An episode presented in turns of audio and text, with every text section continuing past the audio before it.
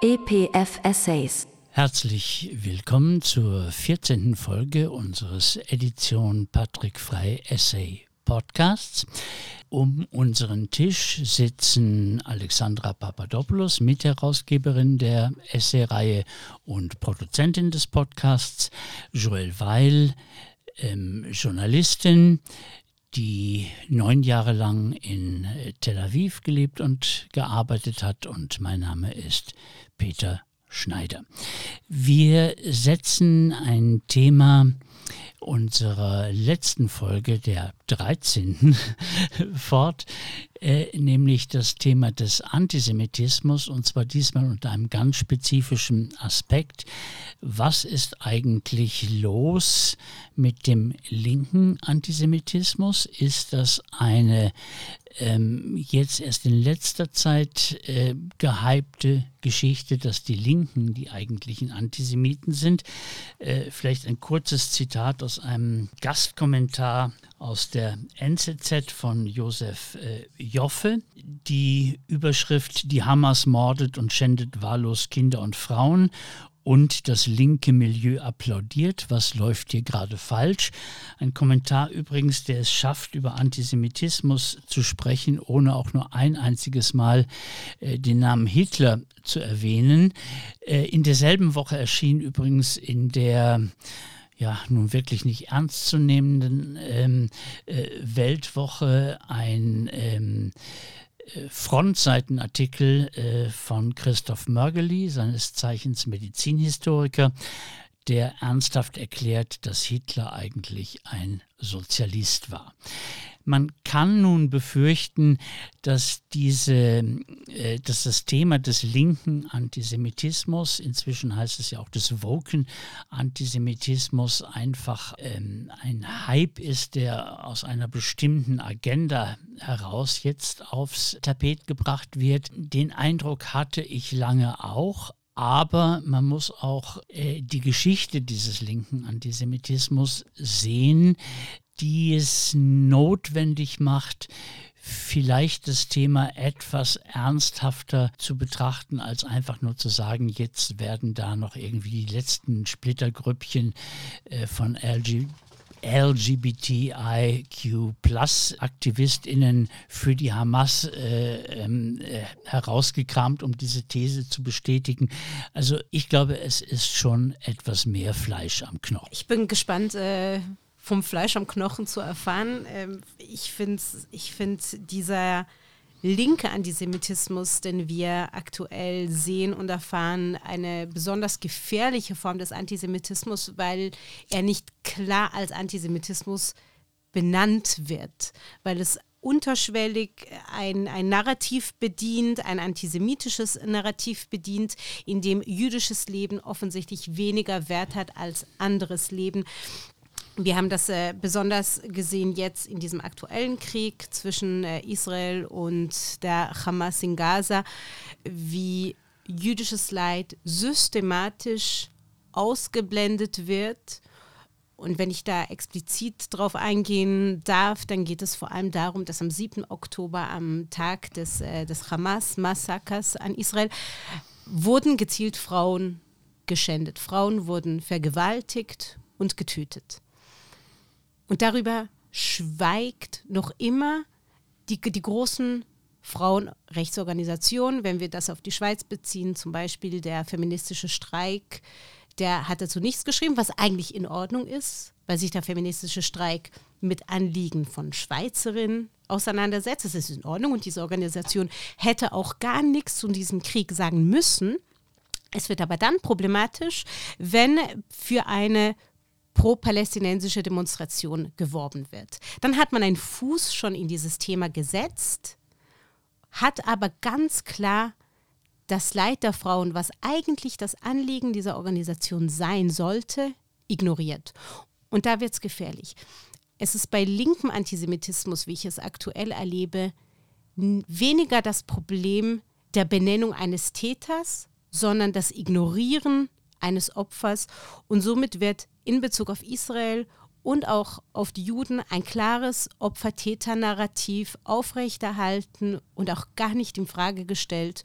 Und das finde ich sehr gefährlich. Sehe ich auch so. Was mir aufgefallen ist, ist, dass äh, kurz nach dem äh, Überfall der Hamas sich recht viel Solidarität, also ich war überrascht, wie viel Solidarität aus der linken Bewegung den Palästinensern entgegengebracht worden ist nach einem Überfall. Das war jetzt wirklich krass für mich zu sehen, wie schnell das ging, wie schnell diese, Solidaritätsbekundungen kamen.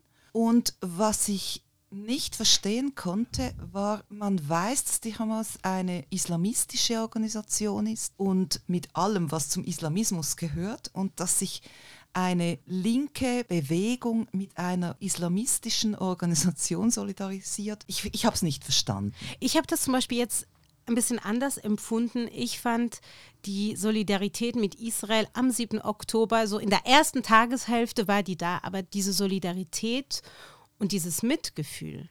Und ich finde auch gar nicht immer, dass man wahnsinnig solidarisch sein muss. Ich finde nicht, dass man sich zwingend immer einer Seite verschreiben muss. Aber dieses Mitgefühl hielt so lange an, bis sich Israel entschieden hat, auch militärisch, kämpferisch aktiv zurückzuschlagen. Und das ist weit bevor wir bei den hohen palästinensischen zivilen Opferzahlen waren, bei denen wir heute mhm. stehen. Das hat mich sehr erstaunt, dass es gar keinen Platz gab, überhaupt auch nur in Erwägung zu ziehen, dass sich der am 7. Oktober geschlagene, und das war Israel, zur Wehr setzt. Dafür hatte es so, so, so gar keinen Platz. Also diese, das, das war so ein, so ein halber, dreiviertel Tag, wo Israel irgendwie so dieses, dieses Mitleid und dieses Mitgefühl erleben konnte. Und dann ging es ziemlich schnell, ging das vorbei. Wobei, das war ja klar, dass Israel antworten wird, militärisch. Es war ja ein Teil der, des Kalküls ja wahrscheinlich der, der, Hamas. Mit dem hat man rechnen müssen. Also diese ist auch eine Scheinnaivität gewesen. Das, das ist so und das ist auch etwas, was, was mich immer sehr erstaunt, wenn ich mir vor allem linken Aktivismus in Bezug auf Israel und die Palästinenser mir anschaue, dass mit keinem Wort die Hamas je benannt wird. Und da muss ich mich fragen, wo steht ihr wirklich in Bezug auf die Palästinenser? Ich finde es unfassbar legitim, für die Palästinenser auf die Straße zu gehen. Ich finde es sehr legitim, sich für die palästinensische Sache, für eine Zwei-Staaten-Lösung einzusetzen. Ich finde das absolut korrekt und ich kann das sehr gut nachvollziehen gleichzeitig aber der Hamas eine Gefahr abzuerkennen, die sie für ihr eigenes Volk bedeutet. Das ist brandgefährlich, auch für die palästinensische Sache selbst. Und dass da in dem Bezug immer nur Israel als Täter benannt wird, das finde ich ist eine, eine gewollte, gewollte Zensur das ist ein gewolltes Schweigen und das ist ein aktives blindes Auge, wo mir keiner glaubhaft erzählen kann, dass es wirklich um die Paläst palästinensische Sache geht, sondern einfach nur darum, sich gegen Israel aufzustellen. Weil wenn man wirklich für die palästinensische Sache einstehen möchte, dann muss es doch in einem ersten Atemzug heißen, wir wollen nicht, dass ihr unter einer Hamas-Diktatur lebt. Das ist falsch und das habt das ist nicht okay und so soll kein Mensch leben müssen. Und da habe ich ein großes Fragezeichen. Und das kann ich nicht nachvollziehen. Es war ja nicht die ganze Linke, die sich so verhalten hat. Es Natürlich, gab, es gab tatsächlich dürfen, das ist mir klar. Free das Palestine from Hamas. Äh, Transparente und. Ich finde, die sind aber doch sehr, sehr bescheiden aufgestellt. Äh, ja. Und woher denkt ihr, kommt das, dass die Linke auf diese Weise reagiert hat? Ich kann vielleicht noch vorher sagen, warum ich längere Zeit skeptisch war gegenüber dem, was jetzt immer als linker Antisemitismus oder inzwischen als woke Antisemitismus ähm, thematisiert wird. Das wird immer mit so einem antikolonialen ähm, ähm, Diskurs in Verbindung gebracht, den man ja auch schon vorher eigentlich nicht haben wollte. Und ähm, es wird dann immer vom importierten ähm, ähm, äh, Antisemitismus äh, gesprochen. Und da hat sich in mir was dagegen gesträubt, obwohl ich mich schon in den 90er Jahren über den linken Antisemitismus ähm, genervt habe. Aber zum Beispiel in Deutschland von importiertem Antisemitismus zu sprechen, das ist schon ziemlich chutzpedig. Also das, das, das eine. Oder zweitens, aber das ist auch ein anekdotisches Argument, was mir vielleicht dann das etwas systematischere Nachdenken drüber versaut hat, wenn in den zwei, äh, irgendwie 82 oder äh, keine Ahnung, dieses berüchtigte Eiwanger äh, ähm, Flugblatt, äh, in dem einer der Eiwanger Brüder ähm, äh, weil er äh, sitzen geblieben ist, ein Flugblatt verteilt, das dem größten Landesverräter einen Freiflug aus dem Kamin von Auschwitz verspricht, da denkt man sich doch, warum gerade das? Und äh, lange Zeit war ja die Frage, schadet es dem Aiwanger oder schadet es ihm nicht? Es hat ihm nicht geschadet. Also da dann von importiertem Antisemitismus zu sprechen, finde ich in gewissen Zusammenhängen schon etwas äh, problematisch. Oder wenn dann diese LGBTIQ-Gruppe ähm, äh, vor Hamas äh, immer wieder zitiert wird. Ähm, ja, ich weiß nicht, wie groß ist die Gruppe und unter welchem Stein äh, lebt die vielleicht? Oder wenn man auch die ganz üblen Sachen, diese Baklava-Verteilerin auf der, auf der Sonnenallee. Das Video hat man auch so oft gesehen, dass die sich nur schon als einzelne Person sowas von multipliziert hat. Ich weiß nicht, wie viel Baklava da jetzt wirklich unter die Leute gebracht wurde. Also es geht dann schnell in so eine bestimmte antilinke, anti-intellektuell, es sind ja auch immer die, die Elite-Universitäten, was, was wir schon vorher hatten. Also wir hatten schon vorher immer, Leute sollen doch lieber eine Berufslehre machen, statt so scheiß Gender-Zeug zu studieren. Und jetzt mit dem linken Antisemitismus seht ihr, äh, wie ihr recht habt. Also die richtigen Leute mit der Berufslehre, die würden sowas nie sagen. Und das hat mich einfach sehr allergisch gegen dieses Argument gemacht, aber ich glaube, dass ich da dann auch ein bisschen zu allergisch eine Zeit lang gewesen bin und man das eben etwas ernsthafter, auch geschichtlich betrachten muss. Also schau, ich ich sehe diesen importierten Antisemitismus, da, da, da, heißt ja der importierte Antisemitismus durch arabische Einwanderer, muslimische Einwanderer vor allem, der sich gegen Juden richtet. Und ich glaube nicht, dass der dem bereits existierenden Antisemitismus eine Legitimität oder eine Existenz abspricht. Ich glaube, das kann absolut, das existiert parallel zueinander. LGBT Plus for Palestine, ich habe keine Ahnung, wie groß diese Bewegung wirklich ist. Äh, wir wissen nur, die macht wahnsinnig viel Lärm, auch deshalb, weil sie so unfassbar absurd ist. Es gab da im Internet dieses Meme, das äh, dieses Plakat gegenüberstellt an, äh, zu Hühnern, die ein Chickens for Kentucky Fried Chicken. Ähm, äh, ja, es geht so ein bisschen in dieselbe Richtung.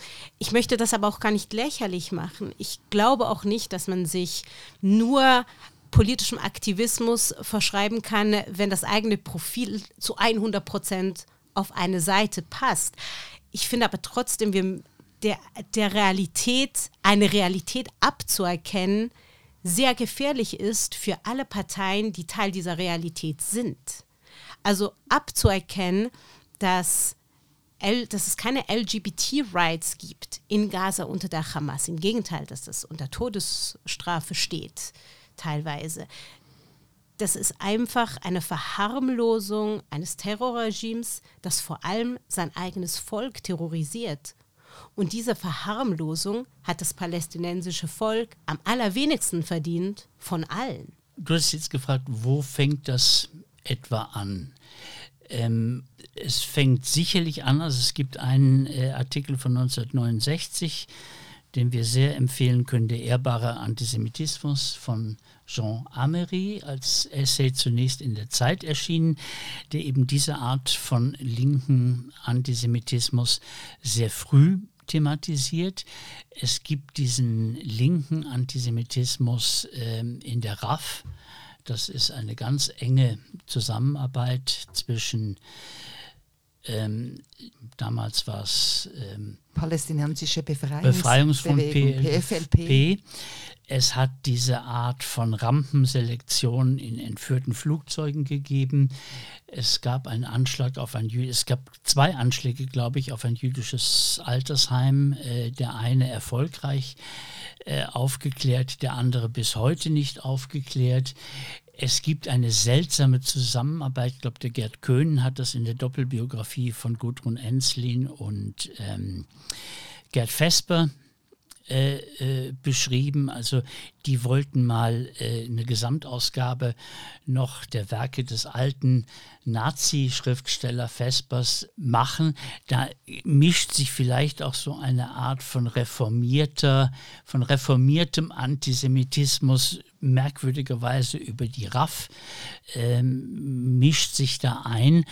Und ich glaube, seit da spätestens ist das ein, äh, ist das ein Thema, dass es einen linken Antisemitismus gibt, den wir eben heute in solchen grotesken Sachen wie mit LGTBI Plus äh, äh, erleben oder auch bei ähm, Judith Butler oder Slavoj Zizek, ähm, wo sozusagen die Warnung an die, an die äh, Israelis, doch jetzt bitte das Völkerrecht nicht zu übertreten, zu einem Zeitpunkt, äh, wo man gerade erst die ersten Nachrichten vom, vom, vom, vom Hamas-Massaker, also wo die, wo die IDF noch, noch gar nicht äh, im Gazastreifen war, also das hat etwas sehr, sehr Unangenehmes und geht, glaube ich, über das hinaus, was mir zuerst an diesem aktuellen Diskurs äh, nicht gefallen hat, dass man immer irgendwelche äh, Gender-Stern-Idiotien oder sonst was findet, wenn man nur lange genug äh, danach sucht. Ich glaube, es ist tatsächlich zu einem Problem geworden, weil es auch so reflexhaft funktioniert. Was glaube ich möchte gerne, dass du das erläuterst. Was meinst du mit, es funktioniert reflexhaft? Ich, weil ich kann nicht genau sagen, wie repräsentativ das zum Beispiel für die Colonial, ähm, Postcolonial Studies äh, diese Haltung ist. Aber ähm, in mancher Hinsicht nimmt man Israel oder nein, manche Autorinnen äh, nehmen Israel als ein besonders schlagendes und abschreckendes Beispiel für Kolonialismus, was es nun absolut nicht ist. Ob das jetzt die Postcolonial Studies grundsätzlich diskreditiert, da denke ich, das hat eher was mit Agenda-Setting zu tun, weil es gibt eben auch Postcolonial Studies, die, ähm, die ganz anders ähm, äh, funktionieren. Äh, aber zum Beispiel, wie, wie das dann auch im Mainstream dann wiederum äh, geglaubt wird, also auch im nicht linken äh, Mainstream, dass es sich bei der Gründung des Staates Israel um ein koloniales Projekt handelt. Also es, es, es wird ja gar nicht äh, die britische, das britische Mandat, da kann man noch, noch drüber reden, wie kolonial ist es äh, eigentlich alles, aber die Gründung des äh, Judenstaates auf diesem äh, Gebiet ist nun nicht gerade ein sehr gutes Beispiel für, für Kolonialisierung. Es geht ja noch, auch noch einen Schritt weiter und das zeigt, dass äh, das große Unwissen, was zu Israel existiert. Israel wird ja nicht nur als kolonialistisches Feindsbild aufrechterhalten, sondern auch der böse weiße Mann. So der Sinnbild des bösen weißen Mannes, nicht wissend, dass die meisten Menschen in Israel gar keine weißen Menschen sind, auch die Juden in Israel. Die meisten sind keine weißen Menschen. Und das finde ich schon verrückt, wie dieses, auch hier, ich sage das Wort Narrativ sehr häufig, aber es ist einfach, wir, wir begegnen diesem Problem auf ganz vielen Schichten wieder. Und auch hier wird ein Feindsbild geschaffen, das so in dieser Form gar nicht existiert. Es werden verschiedene Realitäten komplett verdrängt in dieser Beurteilung. Israel wurde gegründet von Flüchtlingen. Israel hat jüdische, arabische Flüchtlinge aus der ganzen arabischen Welt aufgenommen, die im Rahmen der, der Gründung des Staates Israel aus ihrer Heimat vertrieben worden sind. Jemenitische Juden, marokkanische Juden, tunesische Juden, libanesische Juden. Ich kann jetzt, also ich kann jetzt alles, alles aufzählen. Die äthiopischen habe ich auch und jetzt, falls mich jemand korrigieren möchte, weil ich vorher arabisch gesagt habe, aus muslimischen Ländern und arabischen Ländern Vertriebene. Und da herrscht ein, ein, auch hier wieder ein, ich weiß nicht, ob es ein gewollter blinder Fleck ist oder ob sich die Kritiker einfach keine Lust haben, sich damit zu befassen, dass ja, du, du, machst ja schon, schon, schon eine Handbewegung, Alexandra. Ich habe hierzu keine Jahreszahlen wie äh, im letzten Podcast, sondern ich habe allgemeines Aufatmen bei der Hörerinnenschaft. ich habe den Eindruck, das hat auch mit diesen antiimperialistischen, postkolonialen Bewegungen zu tun, wo auch sehr gegen die USA gerichtet sind.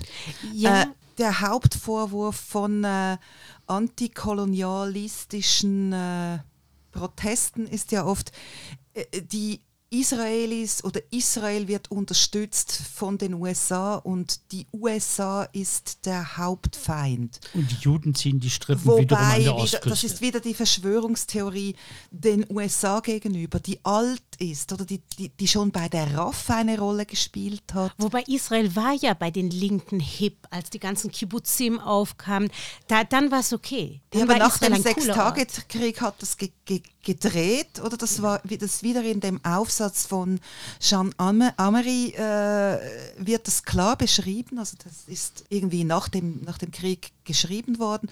Und da hat sich vielleicht die Vorstellung von Israel wiederum als äh, nettes Opfer zweite Wange hinhalten gekehrt. Die haben den Krieg gewonnen. Und das vielleicht wurde ihnen zum Vorwurf gemacht. Und dann hinterher dieses hinter Israel steht die USA und die USA ist schuld an der Aufrüstung in dieser Gegend. Das ist wieder eine Form von Sündenbock finden. So, der Sündenbock hinter dem Sündenbock ist wieder ein noch verrückterer Sündenbock, wo wiederum die Juden schuld. Das ist ganz eine komische Vorstellung von wer Opfer und wer Täter ist. So ja, und ich glaube, hier kommen wir wieder auf ein auf diese weit verbreitete Meinung und Emotionalität, dass man nur so, so der gute Jude und der schlechte Jude, der Jude, der sich, der sich wehrt und der vielleicht, Gott behüte, noch, noch gewinnt, das ist der unbeliebte Jude. Den mag man nicht. Aber der, der ein bisschen Kibbutz macht und so dort ein bisschen, äh, ein bisschen anpflanzt und so, der, der ist gut. Der, der, der versöhnlich ist, der ist gut. Aber der Jude, der sich wehrt, wie im Sechstagekrieg, wo Israel angegriffen worden ist und mhm. der Krieg, der Israel auch gewonnen hat, ähm, dort macht man sich dann als jüdisches Volk unbeliebt. Aber selbst der Kibbutz, äh, Kibbutzim ist nicht mehr sehr beliebt. Da landet dann die Avocado-Kritik ähm, äh, äh, auch schnell beim Antisemitismus. Also man, man kann das immer wieder verschieben das und, kann man und immer wieder. Und ja? ich habe das in der letzten Folge schon gesagt. Das ist das Faszinierende am Antisemitismus. Man kann es drehen, wie man mag. Man findet zu jedem Thema egal ob man von rechts, von links, woher man kommt, man findet immer einen antisemitischen Zugang, sei es aktiver Antisemitismus oder passiver Antisemitismus. Die Tür ist immer offen. Ja, es, es, ist wie die Definition vom, vom Fleck oder vom Dreck. Ähm, äh, man weiß nicht genau, wer das zum ersten Mal gesagt hat. Mary äh, Douglas die Ethnologin äh, zitiert das jedenfalls, also Fleck oder Dreck ist Matter on the wrong place. Und ähm, da hat man manchmal den Eindruck, ähm, Jews are people on the wrong place without a right place. Okay, aber das ist jetzt noch nicht spezifisch links, nicht, oder? Ja. Das ist sondern das ist so Antisemitismus, Antisemitismus jetzt am linken Antisemitismus. Gibt es da noch einen speziellen Dreh? Ich glaube, wenn wir uns die Aktualität anschauen, dann ist es schon sehr unterschwelliger Antisemitismus, der sich aber ganz klar zeigt. Wenn wir uns anschauen, wie viele Menschen im Rahmen dieses aktuellen Krieges auf die Straßen gezogen sind. Ich glaube, in London waren es eine halbe Million Menschen und wir haben das, wir haben das in Washington gesehen, wir sehen es in Deutschland, in Frankreich, wir sehen auch in der Schweiz die, also die, die Menge an Protesten, die auch sehr oft nicht, äh, nicht erlaubt wurden, aber wir sehen so viele Proteste und ich möchte diesen Protesten keine Legitimität absprechen. Aber diese Proteste und dieser internationale Aufschrei, der kommt dann zustande, wenn es Moslems gegen Juden sind. Wir haben nicht annähernd denselben Aufschrei erlebt, wenn es um den Krieg im Jemen geht, Krieg in Syrien. Die Vertreibung der Armenier. Alle, also wir könnten jetzt eine lange Liste, Afghanistan, ich erinnere mich an keine große Demonstration gegen die Taliban, äh, Iran. Also es gibt die, die Liste, die Liste ist wirklich elendslang von Konflikten, die weit blutiger waren, die absolut in den letzten wenigen Jahren stattgefunden haben und immer noch stattfinden. Und aus irgendeinem Grund, und das muss man sich selbst kritisch fragen, wenn man zu denen gehört, die jetzt aktuell auf die Straße gehen oder mit diesen Menschen sympathisieren, Warum mobilisieren die anderen Kriege, die weitaus mehr zivile Opfer zu verschreiben haben?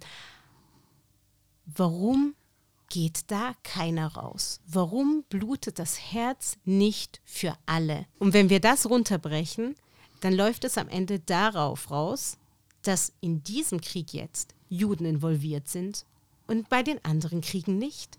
Sonst fällt mir keine legitime, legitime Erklärung ein, die, die, die das erklären würde. Das heißt, dass die Linken oder viele Linke diese Verschwörungserzählung, diese antisemitischen Stereotype aufnehmen für sich und das nutzen, um die Welt zu erklären? Oder? Das glaube ich nicht. Ich glaube schon, dass ein linkes Herz hauptsächlich mit, mit Minderheiten sympathisiert. Und das finde ich prinzipiell auch richtig. Minderheiten haben es immer schwerer, gehört zu werden. Und in Israel sind die Palästinenser eine Minderheit, wobei wir auch sagen müssen, Israel, äh, Gaza gehört nicht zu Israel, aber wir lassen das jetzt mal einfach so stehen. Ich glaube aber, wie schon gesagt, dass es ein unterschwelliger Antisemitismus ist, wenn nur diesem Konflikt so viel Aufmerksamkeit geschenkt wird und die anderen komplett ignoriert werden. Es ist auch, ich weiß nicht, ob wir es Islamophobie nennen können, aber es ist auch ganz klar islamfeindlich, wenn muslimische Minderheiten an anderen Orten komplett ignoriert werden. Also zu viel Aufmerksamkeit ist definitiv eine Form von Antisemitismus. Einer der Vorwürfe gegen den, jetzt nennen wir es mal nicht linken, sondern woken Antisemitismus, weil das ist jetzt sozusagen der neueste, neueste Begriff, also so die, diese Geisteswissenschaftler und Gender Leute, das sind eigentlich insgeheim Antisemiten. Ähm, da ist ja immer der Vorwurf sozusagen der Opfer. Partikularisierung, äh, die Definition über Opfer, wo man dann aber nicht sieht, äh, dass eben Israel als ein Staat von Flüchtlingen äh, nicht zuletzt ähm, zustande gekommen ist und man ähm, wendet jetzt gegen den äh, Woken-Antisemitismus ein, dass der eben äh, das Ideal des Universalismus ähm, verraten hat zugunsten von Identitätspolitik. Und da weiß ich nicht, ob das eben der Knackpunkt ist, wo man eben dieses Agenda-Setting spüren kann ähm, weil auch der immer wieder von Susan Neimann jetzt auch wieder äh, beschworene Universalismus ähm, ist eben ja eine so saubere ähm, Maxime auch nicht, weil er eben auch das Problem der Anerkennung von Minderheiten und so weiter unterschlägt zugunsten einer manchmal doch sehr abstrakten Universalität. Und vielleicht ist das der Punkt, der einem bei dieser Berechtigung, äh, die diese Kritik am linken Antisemitismus hat, äh, der Punkt, bei dem einem unwohl wird, weil darüber dann doch immer wieder andere Dinge transportiert werden, die jetzt mit dem, nennen wir es mal, klassischen linken Antisemitismus, der äh, seit den 60er, Ende der 60er Jahre und in, in, in der Folge virulent geworden ist, weil er mit dem nicht so wahnsinnig viel zu tun hat, beziehungsweise es ist vielleicht dasselbe wie einem bei manchen falschen Freunden äh, dann äh, mulmig wird, dass jetzt Le Pen gegen den ähm, muslimischen Antisemitismus äh, auf die Straße geht. Das ist irgendwie genauso unangenehm, wie dass Macron das nicht macht, weil er auch keine Wählerstimmen äh, verlieren will.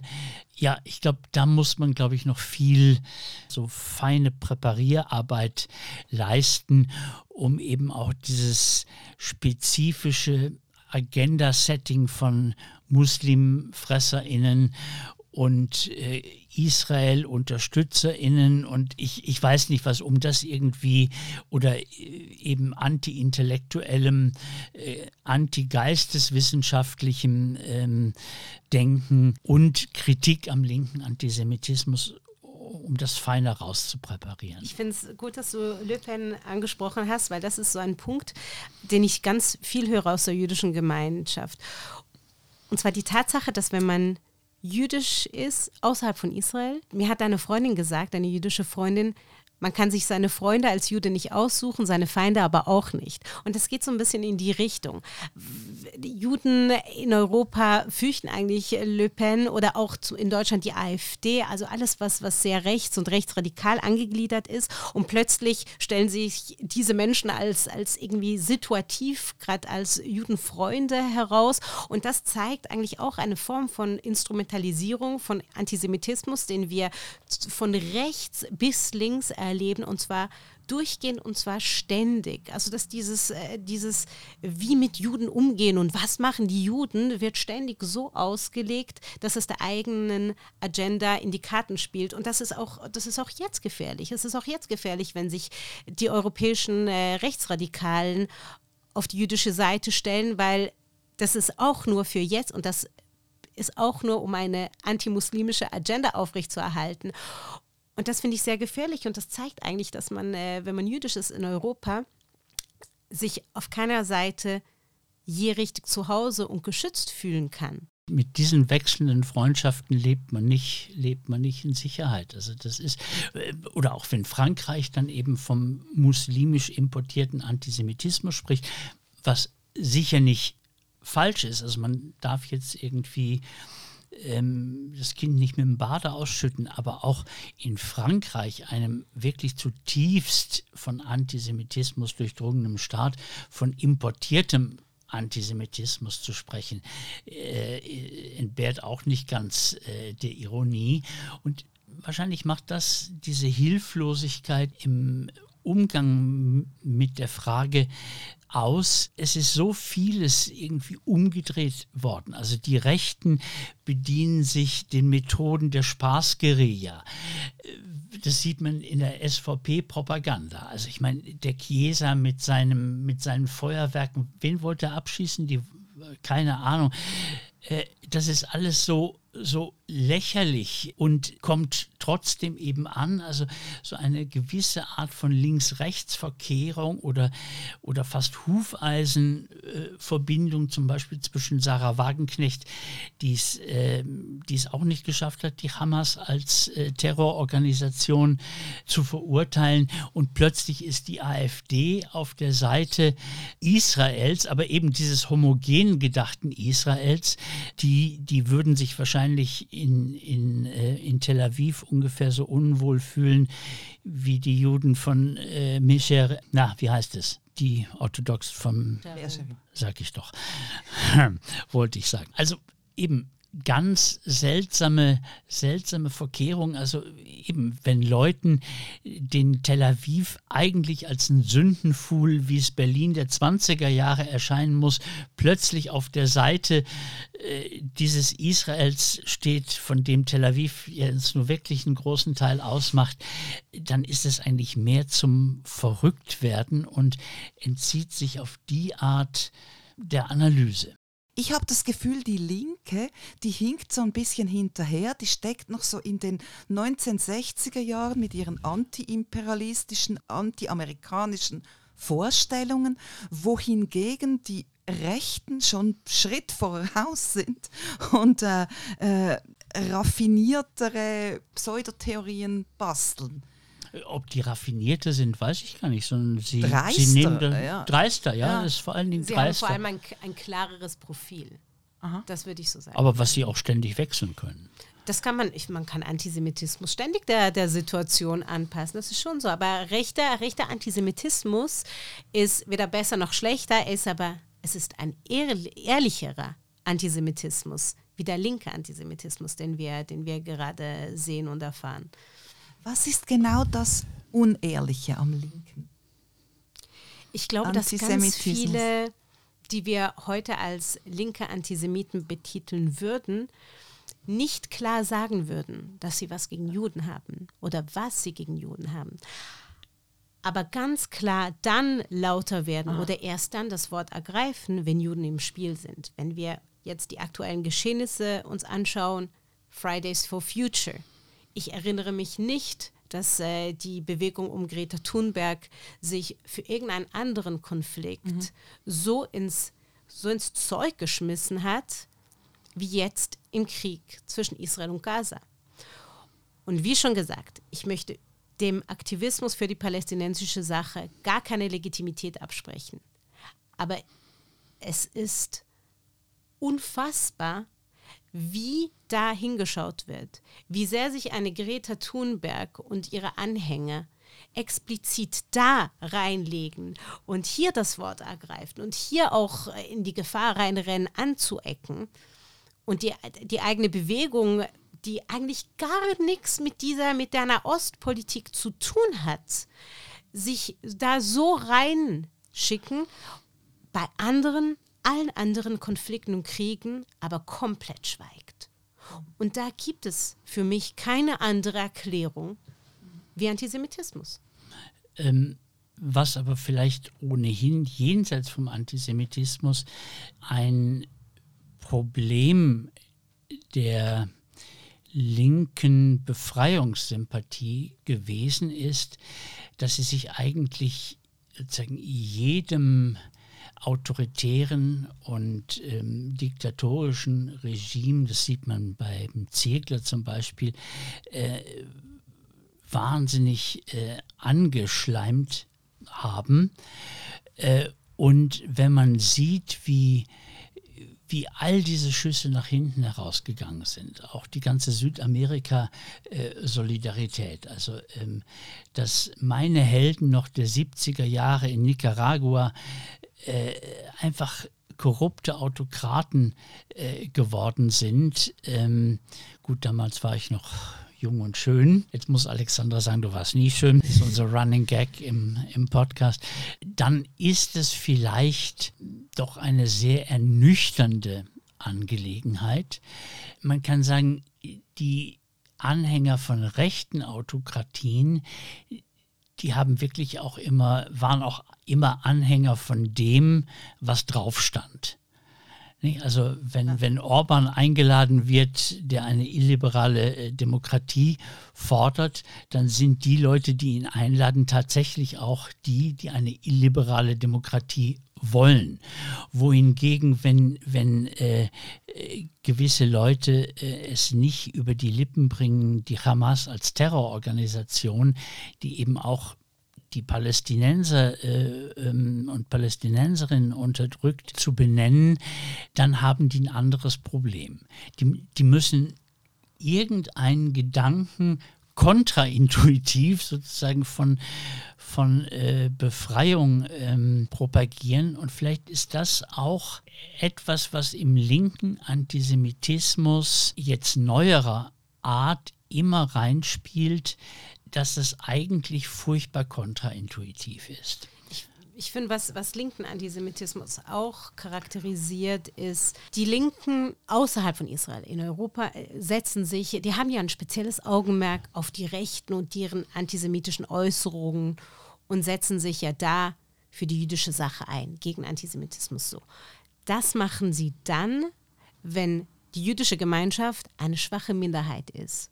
Mit Betonung auf schwach.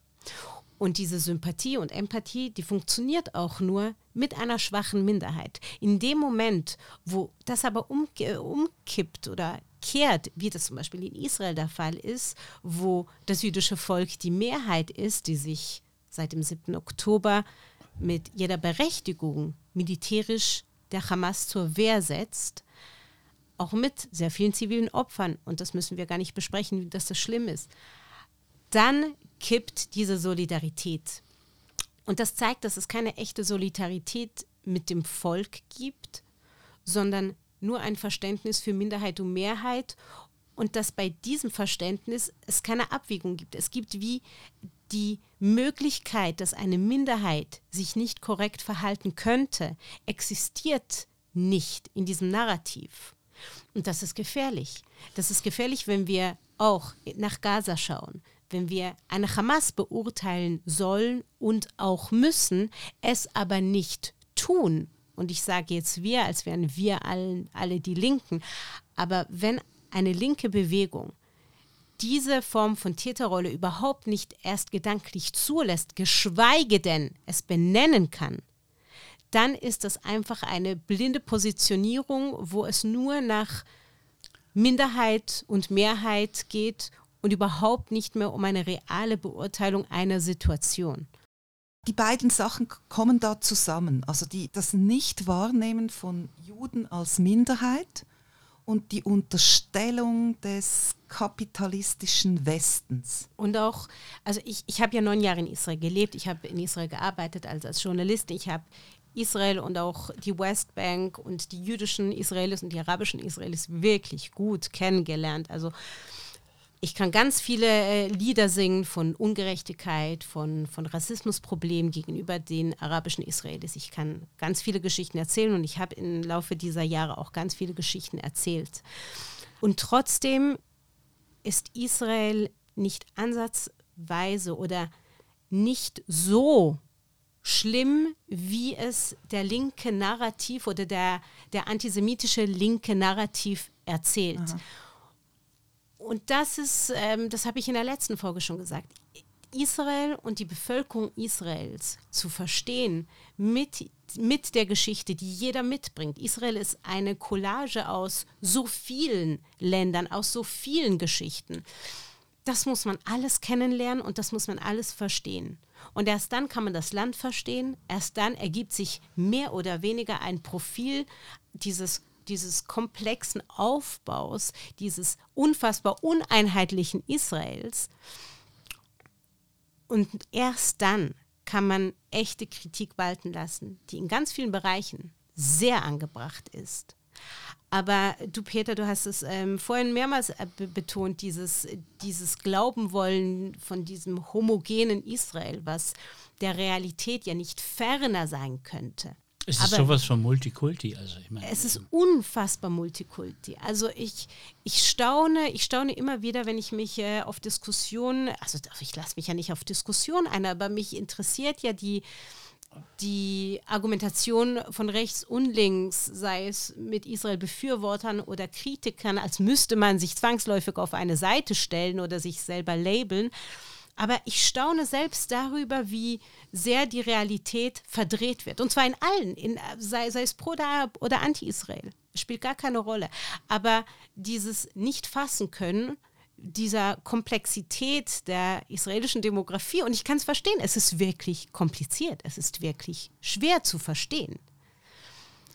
Und trotzdem wagen sich da so viele Menschen rein und haben nach dreimal Google Search und sich vier Grafiken anschauen, maßen sich an, diesen Konflikt erklären zu müssen.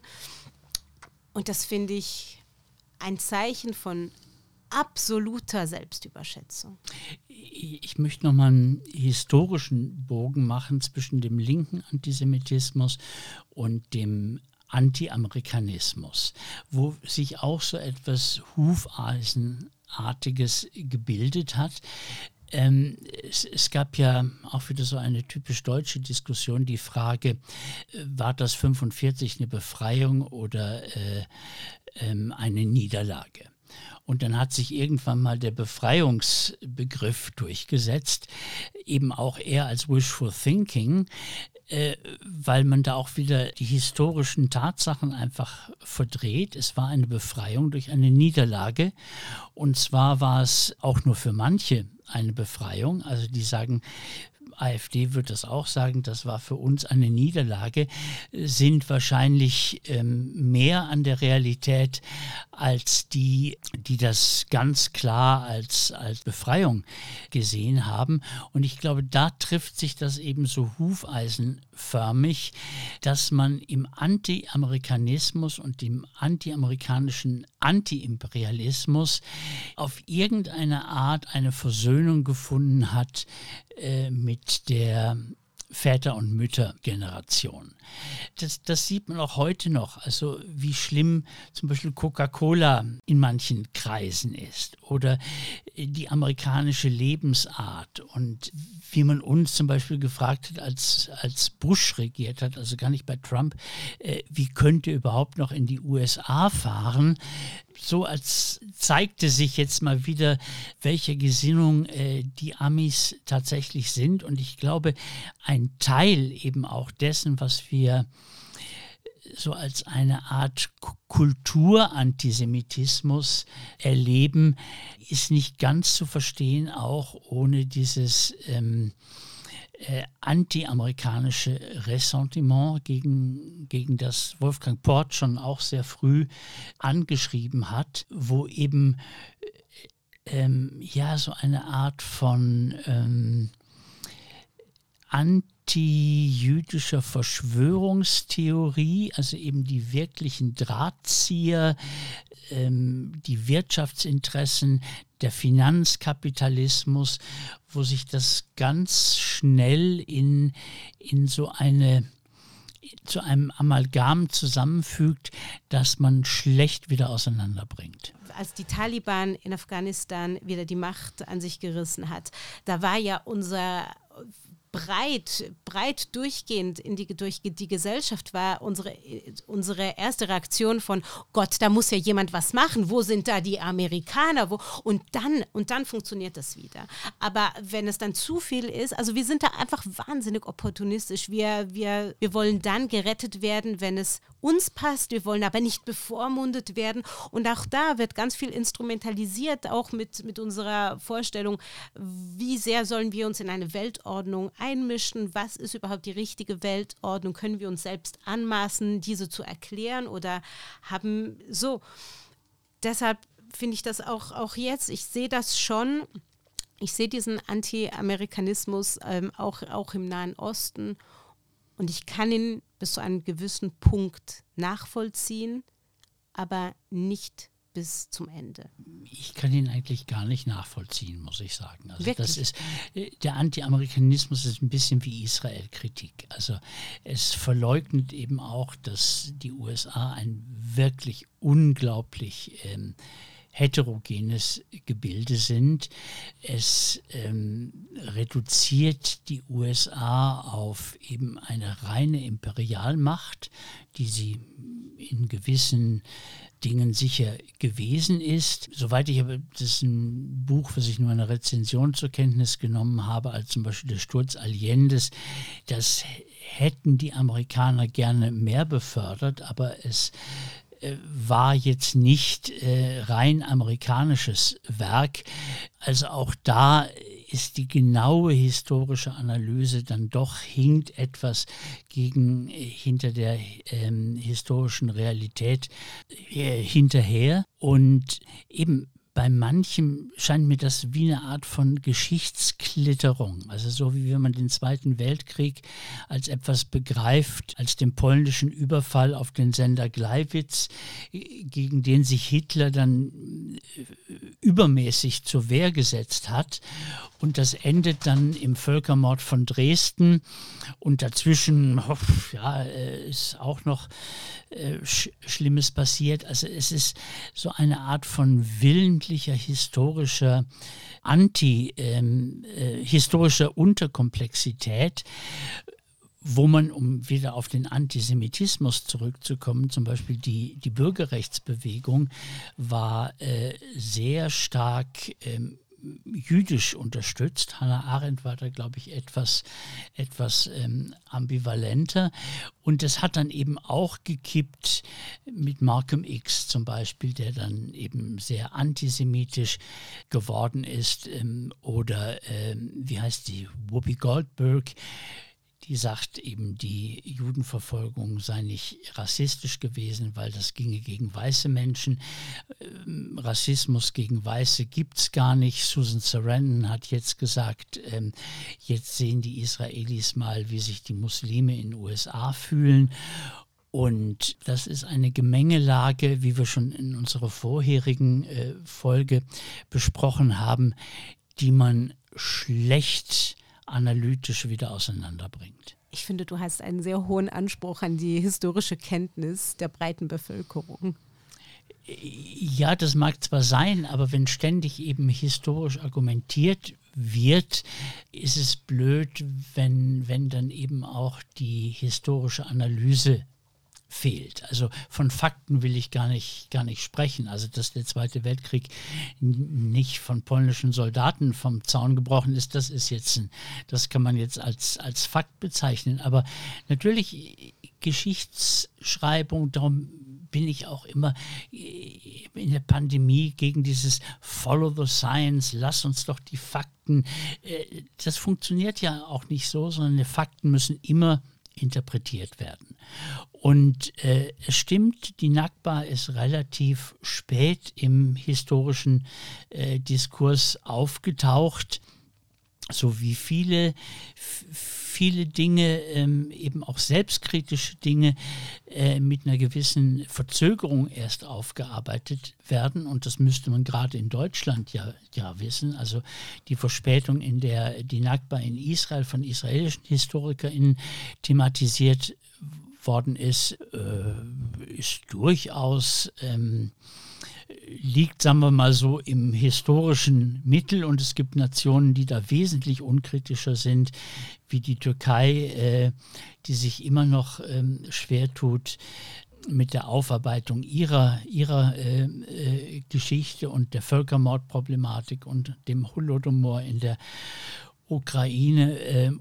Ja, okay. Also vielleicht noch zum Schluss. Es ist ja gerade die Linke, die super historisch argumentiert. Und äh, ist das so der Grund, warum wir historische Fakten suchen für spezielle Erzählungen und Gerüchte und Anfeindungen? Ich glaube, auch die Linke hat ja eigentlich immer gewusst, dass man die Geschichte jedenfalls das nicht tun sollte, die Geschichte nicht instrumentalisieren sollte, sondern dass man einen eher etwas leicht unterkühlten Blick auf die Geschichte haben sollte. Und da gibt es Debatten darüber, wie unterkühlt es sein muss, wie empathisch das sein muss.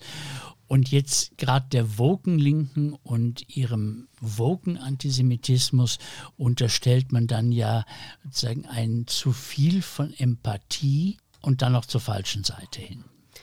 Ich glaube auch, dass sowohl rechts als auch links, aber vor allem in der Beurteilung von diesem Nahostkrieg jeder die absolute, äh, eine absolute Realität für sich beansprucht ich finde in der Beurteilung dieser, und jetzt sage ich eine Ostkrise und ich hasse das Wort Krise, weil es ist Krieg, gibt es, gibt es verschiedene Realitäten, die parallel zueinander existieren und keine Realität spricht einer anderen ihre Existenz und Relevanz ab. Und ja, man kann, man kann eine Seite mit einer Seite mehr sympathisieren wie mit der anderen, man muss sich aber auch ganz klar bewusst sein, dass es eine es ist einerseits eine relativ einfache Geschichte, die Geschichte Israels, mit aber komplexen Hintergründen und komplexen Realitäten, die zusammenhängen. Und da muss man auch ehrlich zu sich selbst sein, auch als linke Bewegung und alle Faktoren beurteilen. Und dann kann man immer noch auf, das, äh, auf dasselbe Ergebnis kommen. Aber man kann nicht das eine komplett ausleuchten und andere Faktoren im Dunkeln stehen lassen. Und so komplex ist ja die Geschichte Israels im Vergleich zu anderen Geschichten Eigentlich nun nicht. auch wieder nicht. Also ich meine, wenn man Deshalb- wissenschaftshistorisch zum Beispiel arbeitet, sind 80 Jahre gut zu überblickender Zeitraum, wo man geradezu froh ist, dass man noch fast dabei gewesen ist, Ja, das ist, das ist ja das Verrückte. Deshalb, hat. Ja? deshalb habe ich das auseinanderhalten wollen. Was aber schwieriger ist zu verstehen, ist die Menschen, die dazu gehören, weil es sind nicht einfach nur zwei Fronten. Es sind ganz viele Fronten. Die jüdische Bevölkerung besteht aus ganz vielen verschiedenen Menschen aus der ganzen Welt. Und da gibt es sehr viele geschichtliche Zusammenhänge, kulturelle Zusammenhänge, die, wenn man das ganz fair beurteilen möchte, muss man das in seine Beurteilung mit einbeziehen. Wenn man aggressiv und mit sehr viel Herz und Emotionalität sich in diesen Konflikt eingibt, egal für welche Seite, by the way, das finde ich spielt überhaupt keine Rolle, dann ist man es seiner eigenen Haltung unter Menschen, die in diesem Land leben, schuldig, sich einen Tag länger mit ihnen zu beschäftigen und auch sich selber kritisch zu hinterfragen. Das ist wieder ein Schlusswort. Äh, wir üben das vorher immer ein, wer das dann sprechen muss. Nein, Ich das komme künftig nur noch nicht. für die Schlussworte. Nein, das wäre schade. Vorher, vielen Dank, dass du da warst. Dankeschön euch. Und vielen Dank fürs Zuhören zur 14. Folge des Edition Patrick Frei Podcasts mit Alexandra Papadopoulos, Joel Weil und mir. Mein Name ist Peter Schneider. Danke.